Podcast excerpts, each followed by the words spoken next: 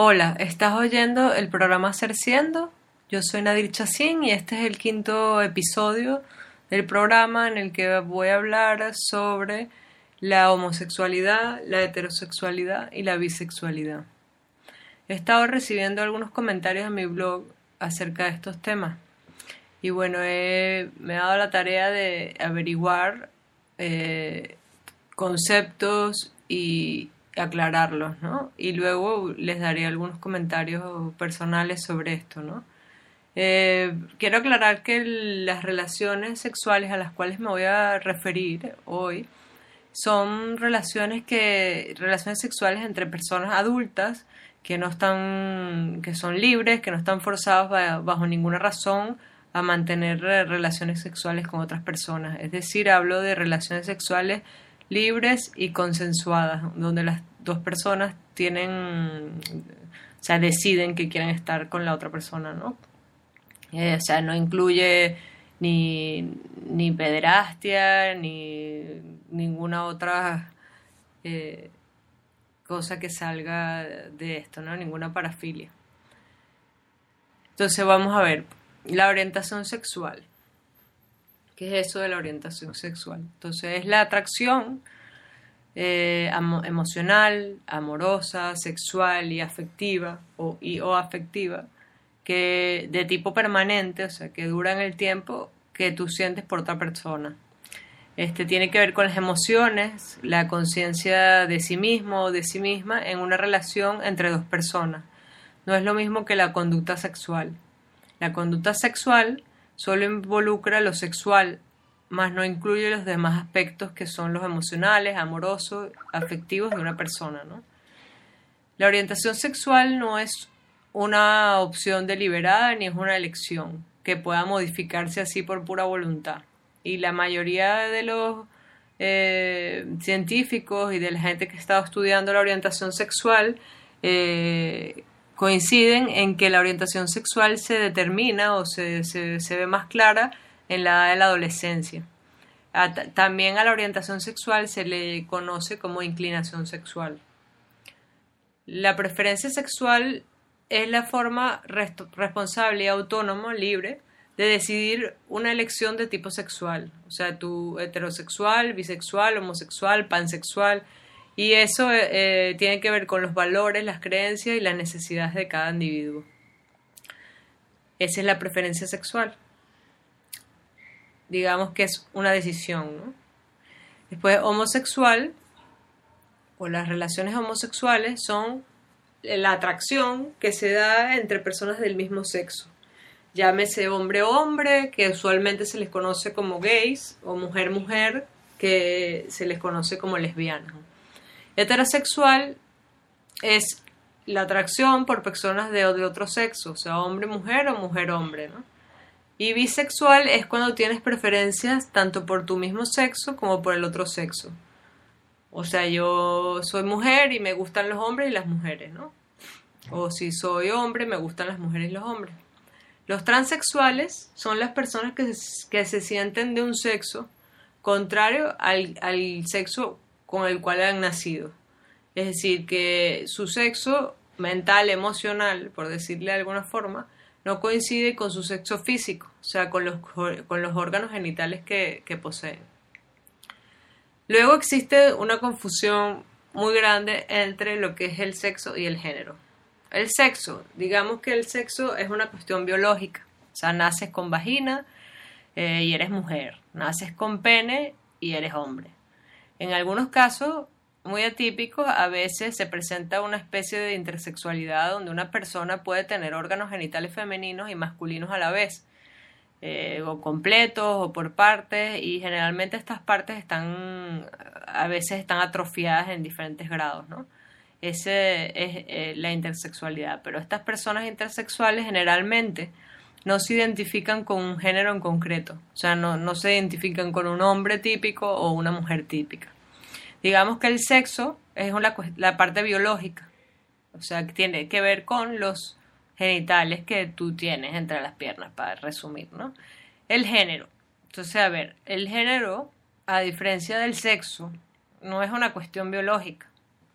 El género es una cuestión cultural, es una construcción, es una idea sobre cómo deben comportarse los hombres y cómo deben comportarse las mujeres. En general, se trata de cómo deben comportarse las personas, siguiendo las pautas biológicas que dicta su cuerpo, o sea, qué órganos genitales tienes y tus hormonas cómo funcionan. El género, entonces, es una, un constructo, es una, una construcción social y a la vez es una construcción individual, digamos, es una idea, una creencia. Eh, y también está relacionada con cómo te ven los demás a ti y cómo te ves tú a ti mismo o a ti misma, ¿no? Digamos que el género eh, está basado en, en, creencias, en ideas, en, en, en cuestiones, valoraciones, en cuestiones éticas, morales. Eh, y también en ejercicio, en el ejercicio social, pues, de la interrelación con los otros, con, los otros seres humanos, ¿no? El sexo, en cambio, es una cuestión netamente biológica. Entonces, bueno, ahora vamos a empezar a hablar de cosas aquí ya de una vez, a calzón quitado, las cosas que yo pienso, ¿no? Sobre, el, sobre la sexualidad y sobre el tema de la homosexualidad y la bisexualidad y la heterosexualidad. Entonces, a ver, uno, cuando una persona tiene relaciones sexuales con otra de su mismo sexo, no se convierte automáticamente en gay ni en lesbiana. La orientación sexual se construye cuando la atracción emocional, amorosa, sexual y afectiva por otra persona de tu mismo sexo se vuelve permanente cuando solo sientes deseo y atracción de forma repetida por tu mismo sexo y haces realidad tu fantasía mediante relaciones sexuales reales. No se trata de fantasías sexuales, sino de realidades, actos consumados. Pues. Em, muchos, si no es que el 99% de las personas tienen fantasías sexuales muy diversas. Y algunas incluyen relaciones homosexuales, bisexuales, e incluso los homosexuales pueden tener eh, fantasías eh, con relaciones heterosexuales. Pero el terreno de la fantasía es todavía una ideación, o sea, es algo que sucede en la mente, no se trata, no, no, va, no se va a la acción, pues. Esa es la diferencia. Eh, ambas cosas están bien y son válidas si es lo que tú deseas y eliges. Si tú deseas tener eh, relaciones con personas de tu mismo sexo, pues eso es muy válido mientras las dos personas deseen tener ese, esa relación sexual, ¿no? Esto lo traigo al colación porque hay personas, tú puedes tener relaciones eh, homosexuales, o sea, con personas de tu mismo sexo y no ser homosexual. Eh, porque cuando la homosexual, o sea, la orientación tiene que ver más con una cosa que va más allá del sexo, que es que la otra persona es el objeto, tu objeto del deseo, o sea, tú tú construyes emociones, eh, eh, también construyes toda la parte afectiva hacia esa persona de tu mismo sexo. Entonces, a ver, dos, si tú has elegido probar qué se siente cuando tienes relaciones sexuales con alguien de tu mismo sexo y lo has hecho sin coerción por parte de otra persona, o sea, es tu elección, tú elegiste, es muy válido y solo te incumbe a ti y a la pareja o al amante con el cual o la cual tendrás o tuviste esa relación. ¿no? Eh, siéntete libre, puedes de experimentar, de sentir, obviamente considerando las medidas pertinentes de salud, ¿no? sexo protegido y, y, sexo seguro, utiliza un condón. El sexo así, pues en libertad es mucho más sano que el sexo con culpa. Incluso si piensas que tu elección o sea, que lo que la manera en que como tú estás viviendo tu sexualidad transgrede lo que dicta la sociedad, este, pues eh, qué pena por la sociedad, ¿no? O sea, si tú quieres, te sientes libre de sentir y experimentar eso, pues hazlo, ¿no? La sociedad no siempre tiene la razón.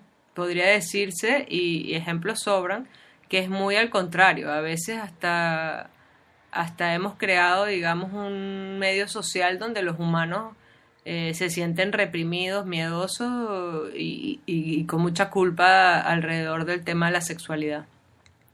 Muchos no tienen experiencias que salgan de la norma, aún deseándolas porque sienten miedo y culpa de hacerlo y porque reprimen lo que desean.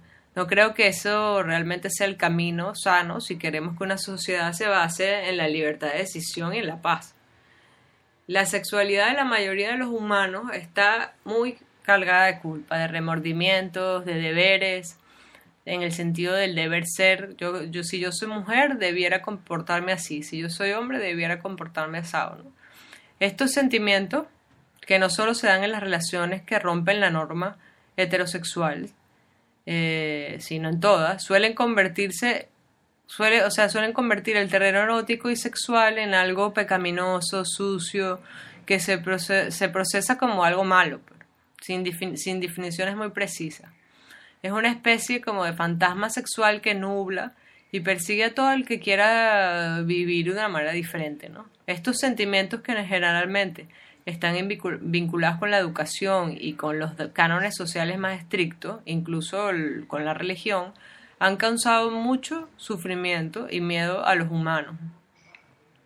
Mucho más que las guerras, el hambre y la mala distribución de la riqueza, ¿no? Necesitamos un mundo más respetuoso hacia las preferencias individuales y más allá de las preferencias, un mundo donde se respete a cada individuo en lo que es y en lo que desea para sí mismo o para sí misma. No solo estamos aquí en esta tierra para exigir respeto, sino también para darlo a los demás. Eh, tampoco tiene sentido que los homosexuales odien y sientan aversión por los heterosexuales, por ejemplo, ¿no? Ni al revés. Para precisar los límites sobre cómo quieres ser tratado por los demás y cómo quieres tratarlos tú a ellos. Para eso estamos aquí.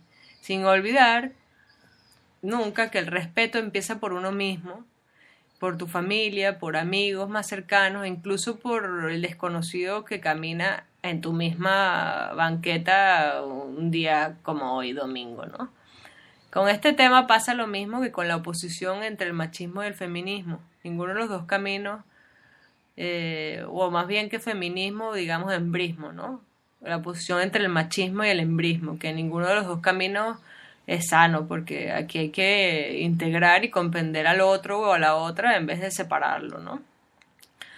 Hay otro prejuicio muy común que, que siempre salta, pues, cuando estamos hablando de estos temas, y es que se piensa que una persona que es gay necesariamente entonces también es pedófilo, ¿no? Que le gustan las relaciones sexuales con niños y menores de edad. O sea, por ejemplo, a mí en las escuelas, cuando se descubre que un maestro o una maestra es gay o lesbiana, enseguida se, se prenden las señales de alarma de los padres y las madres y representantes para sacar a este intruso o esta intrusa del ambiente infantil, como si ser gay o ser lesbiana fuera lo mismo que vamos a follarnos a todos los niños y niñas de la escuela. Entonces, eso es similar a pensar que una persona, por ser artista de televisión automáticamente entonces es un promiscuo, drogadicto, libertino, lo cual es una exageración y una idea equivocada. La motivación fundamental de todos estos prejuicios está sustentada sobre el miedo que produce aquello que no entendemos y que nos parece diferente.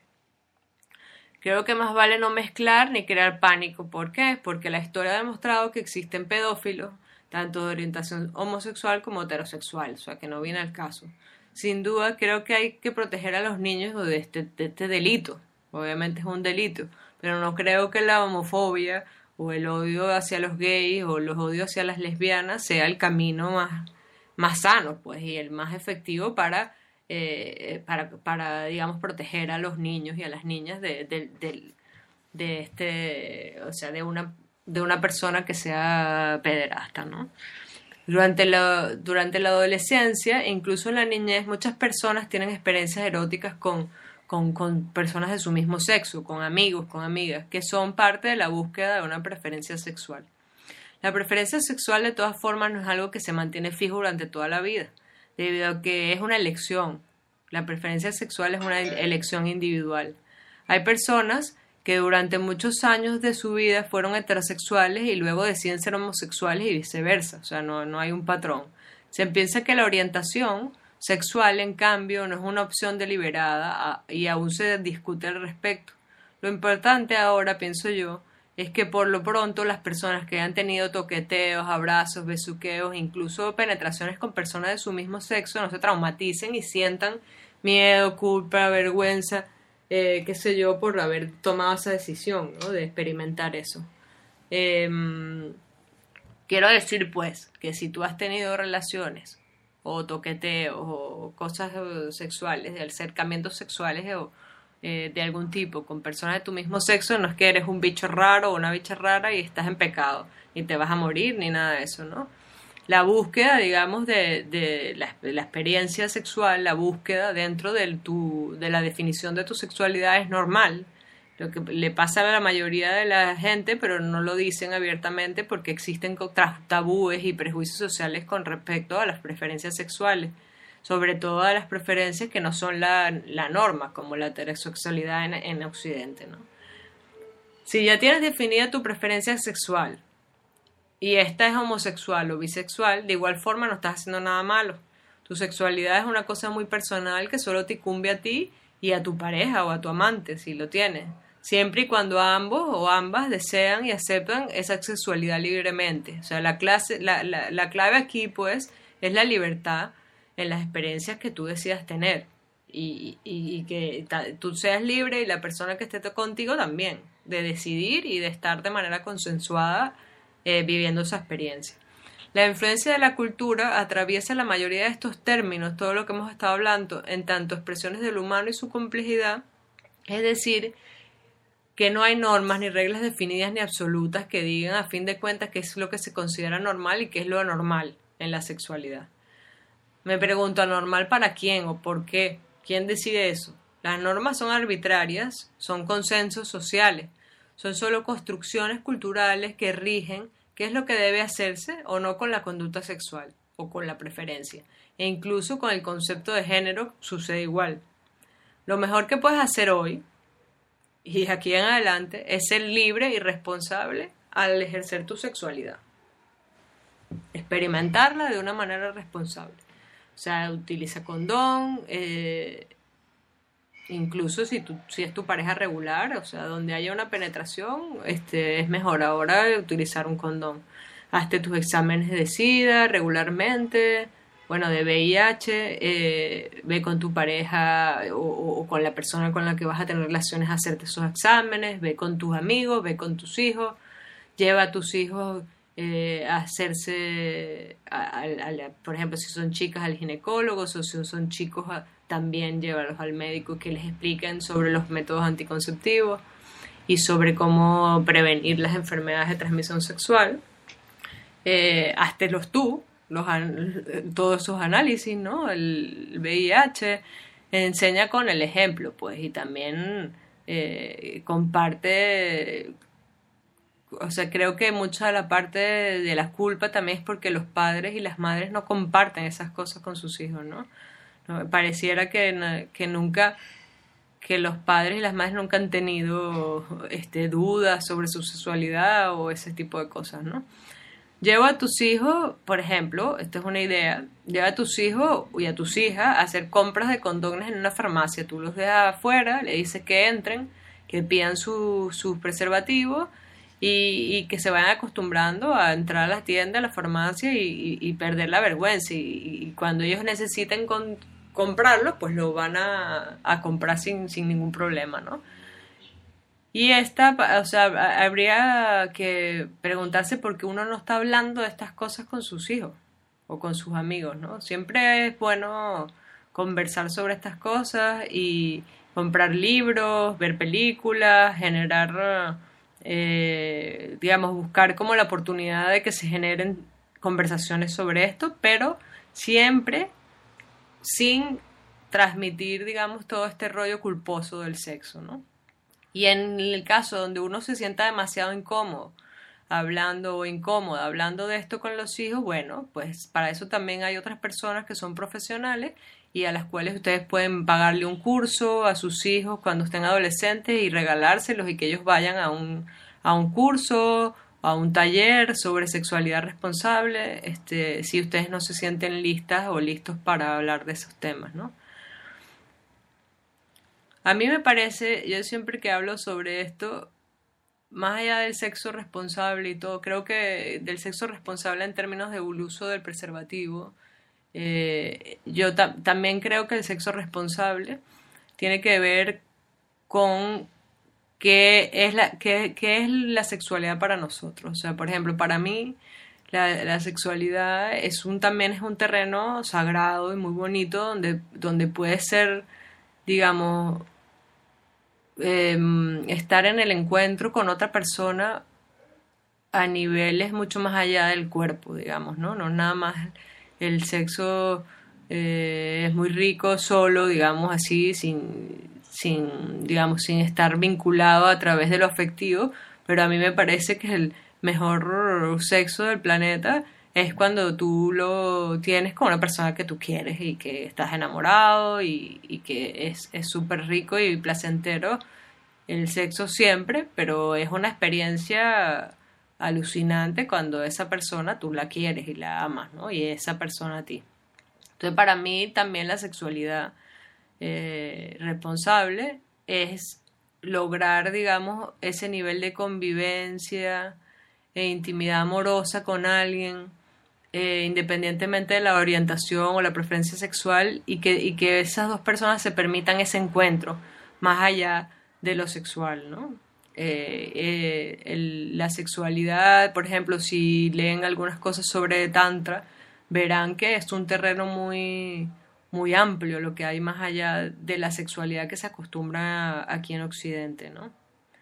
Em, y bueno, para cerrar, dejaría yo un mensajito para los padres y las madres que, que se la pasan atormentando a sus hijos con estos temas de la bisexualidad y la homosexualidad.